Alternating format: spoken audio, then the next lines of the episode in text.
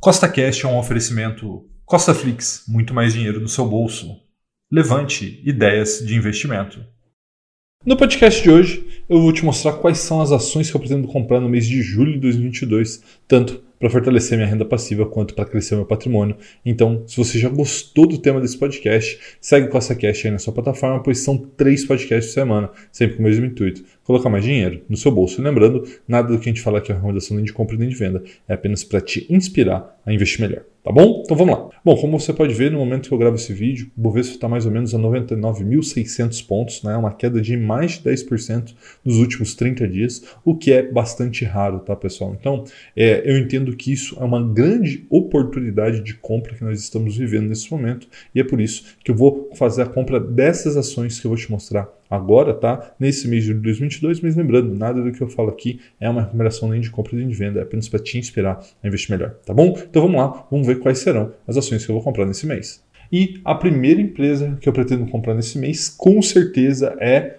Banco do Brasil, para mim, a maior oportunidade do momento, tá? Porque é uma empresa com mais de 200 anos de história, num setor extremamente resiliente e um setor extremamente lucrativo e nesse momento está muito, mas muito descontado. Vamos dar uma olhada nos fundamentos. Nesse momento, Banco do Brasil negocia por R$ 33,06, é uma valorização de 9,22% nos últimos 12 meses, mas ela caiu mais de 10% nos últimos 30 dias. Né? Então, por isso, eu entendo que seja uma grande oportunidade. Tá? O retorno sobre patrimônio do Banco do Brasil é de 13,75% e negocia nesse momento a 4,6 vezes o lucro, uma grande penchincha para uma empresa que cresce e cresce muito. Tá? Nos últimos 5 anos, Banco do Brasil cresceu seus lucros em 23 3,75% por ano, tá? E uma parte desse lucro, obviamente, é distribuído aos acionistas e ele pagou R$ 3,06 de dividendos nos últimos 12 meses, o que dá um dividend yield de 9,27%. E a próxima empresa que eu pretendo comprar também é um banco, é o Banrisul, né? o ticker é o BRCR6, tá? E para mim também é uma grande oportunidade pelos mesmos motivos, né, do Banco do Brasil, uma empresa muito com muito tempo de mercado, né? Desde 1928 vai fazer 100 anos, né? Muito em breve, com um grande market share no Rio Grande do Sul e ainda tem uma possibilidade que não existe no Banco do Brasil, que é a privatização. Né? Isso já foi muito ventilado, quem sabe pode ser que aconteça, e aí o Banrisul poderia destravar um valor enorme. Tá? Então a gente está comprando por estar muito descontado nesse momento, mas ainda tem esse fator aí que seria a privatização, que faria com que eles valorizassem muito mais. Então vamos dar uma olhada nos fundamentos. Nesse momento, o Banrisul negocia por R$ 9,06, que é uma queda de 25% nos últimos 12 meses, ou seja, muito expressiva. Por que, que isso está acontecendo? Há um temor que o Banrisul não consiga recuperar suas margens. Né? Então veja que o retorno sobre o patrimônio ROI está em 8,77%, mas esse risco está precificado, na minha visão, de uma maneira exacerbada. Né? Então ele negocia por 4,7 vezes o lucro, uma empresa que está conseguindo aí aos trancos e barrancos crescer, né? cresceu aí 1,6% ao ano os seus lucros nos últimos cinco anos, mas após né, esses eventos que nós tivemos aí nos últimos anos, né, pandemia, enfim, é, a gente vê que o Banrisul e a sua gestão está trabalhando para melhorar isso. Né? Então eu acredito muito nela e, além de tudo isso, né, por ser um banco, enfim, lucrar bastante, paga R$ 1,17, pagou né, R$ 1,17 nos últimos 12 meses, o que dá um dividend yield de mais de 12%, 12,96% neste momento. Então, para mim, é uma grande oportunidade. E falando em oportunidade, a gente tem que falar de Petrobras, tá? Não tem jeito, é uma empresa que eu gosto muito, né? um setor muito interessante,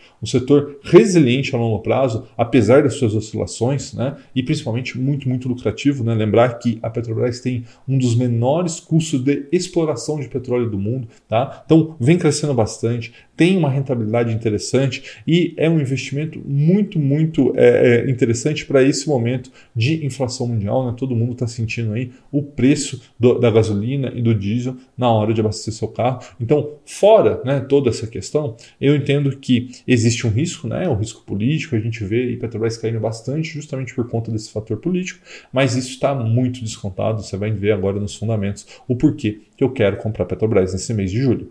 Petrobras negocia nesse momento por R$ 28,16, o que é uma valorização de 37,63% nos últimos 12 meses, tá? E é uma empresa que tem um retorno seu patrimônio muito alto, né? 34,56% e mesmo assim negocia por 2,45 vezes o lucro. Isso aqui é, é ridículo, pessoal. É lógico que isso está embutido aí uma expectativa do mercado de queda dos lucros, mas mesmo se isso acontecesse, eu entendo que a gente tem uma margem de segurança muito grande aqui, porque é uma empresa que cresce suas receitas quase 10% ao ano nos últimos 5 anos, né? E nos últimos 12 meses pagou, pasmem, 40% de dividend yield, mas foram R$ 11,55. Então, para mim, né, a Petrobras é uma grande compra no momento, apesar dos riscos políticos. E a próxima empresa que eu vou comprar é a B3, né? a própria empresa que faz a gestão da Bolsa de Valores, porque para mim é um negócio muito resiliente, né? lembrando que por enquanto, a B3 ainda é um monopólio, né? não um monopólio, vamos dizer assim, é, imposto, mas um monopólio de mercado. Né? Poderia haver outras bolsas do Brasil, mas por enquanto não há.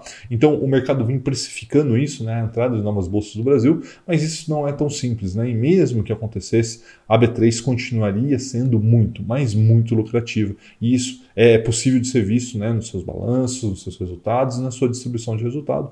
Fora que, recentemente, né, passamos aí 5 milhões de investidores na Bolsa de Valores e mostra aí o processo de financial dipping né, acontecendo no Brasil. Né? O que, que é isso? É a migração dos recursos da renda fixa para a renda variável. Isso se acentuou em 2020, deu uma recuada né, nos últimos tempos por conta da renda fixa alta, mas você pode ver que em 2023, 2024, isso vai voltar a acontecer com uma renda fixa pagando cada vez menos e uma renda variável cada vez mais atrativa. Então, quem se beneficia com isso, além de, obviamente, todo o país, o mercado, mas a B3 também capta muito desse resultado. Então é por isso que eu quero comprar B3 nesse mês. Então vamos dar uma olhada nos fundamentos. O preço nesse momento da B3 é R$ 10,95, é uma desvalorização muito grande nos últimos 12 meses, né? uma queda de 32,78%, justamente por conta desse risco que eu falei de entrar uma nova bolsa no Brasil, mas mesmo assim eu entendo que isso já esteja precificado.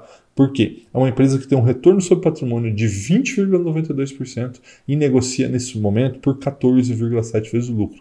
De fato, não é nenhuma pechincha, mas é uma empresa que cresce e cresce muito, né? 25,8% ao ano nos últimos cinco anos e muito provavelmente vai crescer ainda mais nos próximos anos. Então eu entendo que mesmo não sendo nenhuma pechincha, por 14,7 vezes o lucro faz muito sentido e mesmo assim cresce pagando dividendo, né? Então pagou nos últimos 12 meses 92 centavos, que é o equivalente hoje a um dividend yield de 8,38%. Então, recapitulando, quais serão as ações que eu vou comprar agora no mês de julho de 2022 são Petrobras, Banco do Brasil, Banrisul e B3, tá? Então, Petri 4, BBAS3, BRCR6 e B3SA3, tá bom? Um forte abraço e até a próxima!